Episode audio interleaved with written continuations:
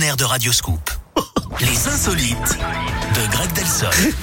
Bonjour à vous, bienvenue 11h04 sur Radioscope. Greg est toujours là. On parle de quoi On, va- on file en Russie, Eric, avec cette femme victime d'une bien étrange mésaventure. Récemment, elle s'est mise à avoir deux petits boutons sur le visage, d'abord sous l'œil gauche et puis sur la lèvre. Oui. Certaines bosses ont disparu assez rapidement, mais sont revenues et se sont mises à enfler, à brûler et à la démanger terriblement. Elle est donc allée voir son médecin qui lui a dit que ce n'était pas des boutons, mais des vers qui se sont développés euh, sous sa peau.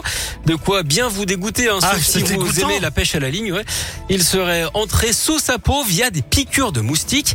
Le médecin a finalement tout retiré grâce à une petite incision. C'est dégoûtant, Ouais, Oh, franchement. En parlant de médecin, Eric, vous savez pourquoi la spéléo est l'activité préférée des ORL Je ne sais pas. Parce qu'ils adorent visiter les glottes.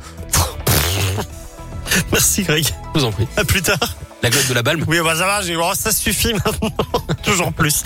Lazara, dans un instant sur Radioscoop, les insolites, si vous le souhaitez, vous pouvez les retrouver en replay sur notre site radioscoop.com.